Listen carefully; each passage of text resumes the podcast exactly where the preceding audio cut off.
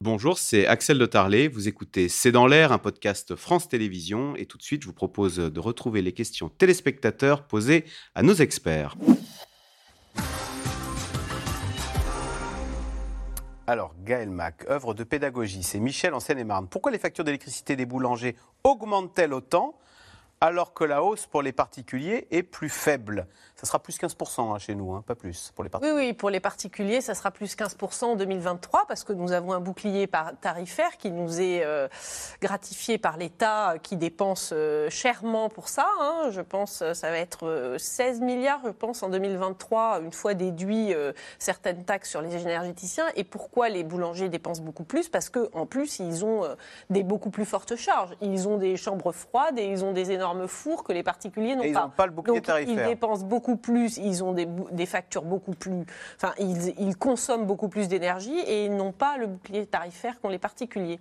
Donc, nous, jusqu'ici, les particuliers, il faut quand même voir qu'en 2022, pour l'instant, le, coût. Euh, a été quasiment nul hein, pour, euh, pour les particuliers. Je veux dire, euh, en dehors de quelques cas particuliers de copropriété, etc., pour la plupart des particuliers, on n'a pas vu cette augmentation euh, véritablement forte. En plus, quand on, quand on voit qu'en plus on a été dans un hiver particulièrement doux, et ça continue, qui, qui, a permis en plus de consommer moins naturellement euh, d'énergie, en fait... On a crié avant d'avoir mal. Voilà, on a quand même crié avant d'avoir mal. Mais on va avoir mal. On va avoir mal. Euh, Jean-Claude, en Meurthe-et-Moselle, va-t-il bientôt être aussi difficile de trouver un boulanger? Qu'un médecin euh, C'était bien souvent, on le disait, le, dernier, le dernier commerçant d'ouvert qui faisait un peu vivre les communes. Est-ce qu'on crie avant d'avoir mal Le gouvernement va trouver une solution pour aider les boulangers? Il y a une étude de l'INSEE qui a été mentionnée ce matin par le ministre de l'économie, c'était que les, entrepreneurs, enfin les toutes petites entreprises, seulement 1% euh, risquaient de mettre la clé sous la porte ou de réduire leur activité. Donc pour le moment, le gouvernement se veut rassurant sur le fait que c'est un mauvais moment à passer et ne s'attend pas à une explosion des faillites des toutes petites entreprises. Euh, Michel, en Belgique, comment les grandes surfaces font-elles pour garder les prix du pain si bas? Peuvent-elles vendre à perte, Sandra Wabian elle se rattrape sur les autres produits. En fait, il y a des produits d'appel, même si euh, tout est réglementé. Euh, on va essayer de concentrer tous les efforts pour être sûr que ces produits-là resteront pas chers. Parce qu'ils sont très visibles Parce qu'ils sont très visibles, parce qu'on les achète régulièrement, parce qu'en fait, ce sont des produits qu'on appelle des produits d'appel. C'est-à-dire qu'on va, euh, on va pouvoir drainer en fait, des, des, clients grâce à, grâce à eux.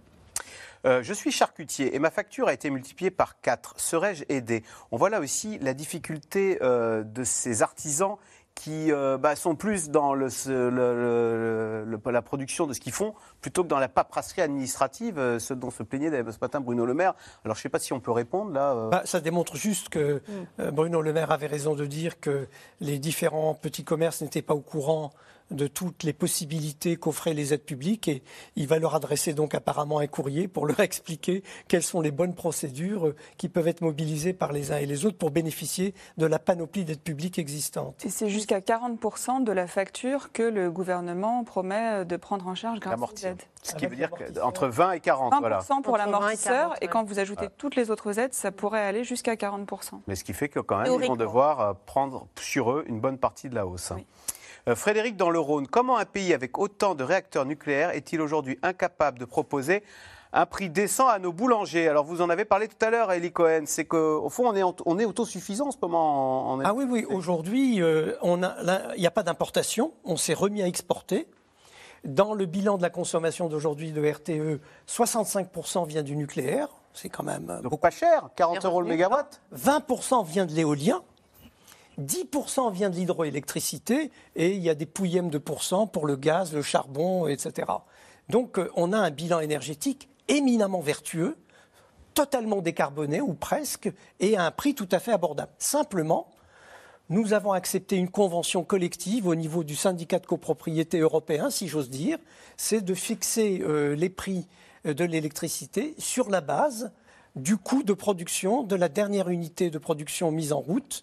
Or, la dernière unité de production mise en route au niveau européen, c'est euh, une unité de production qui se situe en Allemagne et qui produit de l'électricité avec du gaz. Est-ce qu'on applique sur la France un logiciel allemand qui en fait est assez peu adapté à notre marché de l'électricité? Nous avons souscrit à cet engagement au moment où nous l'avons pris. Je constate simplement que l'Espagne et le Portugal ont demandé des dérogations à la Commission européenne pour ne plus respecter cette règle et pour fixer le prix de l'électricité à partir d'un prix théorique du gaz qu'ils ont déterminé à un niveau moyen et non pas en fonction des pics et que ça a été autorisé. Donc l'amitié franco-allemande, elle nous coûte cher là, parce que pour ne pas se fâcher avec les Allemands, on accepte de, ces règles de copropriété qui euh, sont comment dire, très efficaces pour les Allemands, mais dont nos boulangers payent le prix. On peut dire ça? On peut dire ça. Alors, je pense que sur le coup, euh, en fait, on s'est fait avoir, hein, je dirais, moi, simplement. Je ne sais pas si c'était un grand geste d'amitié ou si c'était simplement. Bon, il faut voir qu'on était dans une autre configuration. Pendant le libéralisme. Le prix du gaz était pas cher. Non, mais le prix du gaz était pas cher. On avait du gaz russe qui, qui, qui arrivait au robinet via des gros gazoducs euh, venant directement de Russie et qui était fiable, parce que Gazprom était très fiable, livré euh, rubis sur l'ongle, et qui était pas cher, et on pouvait faire des contrats d'assez long terme. Donc, c'était pas aberrant à l'époque comme ça l'est devenu aujourd'hui. Aujourd'hui, c'est devenu véritablement aberrant parce qu'on se passe du gaz russe, le gaz est devenu très très cher, et nous, on a quand même cette, euh, je veux dire, on a quand même payé pour ça. Ce que je veux dire, c'est que on a construit ces 56 réacteurs, ça, a coûté cher à la France dans les années 70, 80, 90. Ça lui coûte aujourd'hui encore cher en maintenance, etc.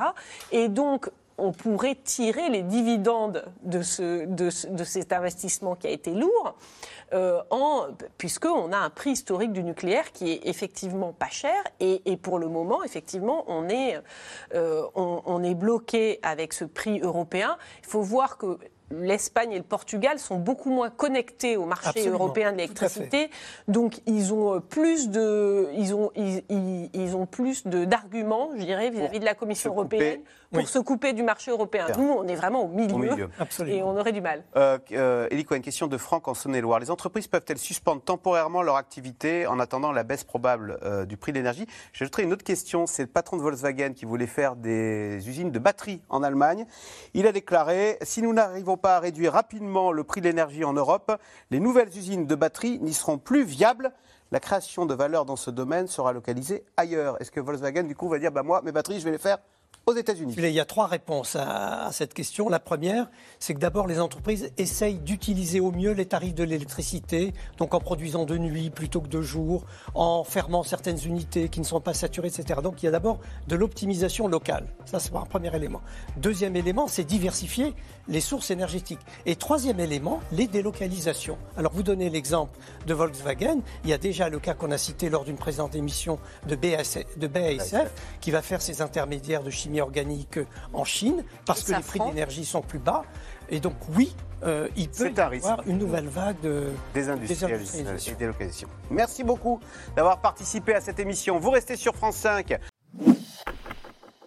Merci d'avoir écouté C'est dans l'air. Comme vous le savez, vous pouvez désormais écouter l'intégrale, mais aussi l'invité ou vos questions à nos experts. Tous ces podcasts sont disponibles gratuitement sur toutes les plateformes de streaming audio. Et pour le replay vidéo, c'est sur France.tv, bien évidemment. À bientôt.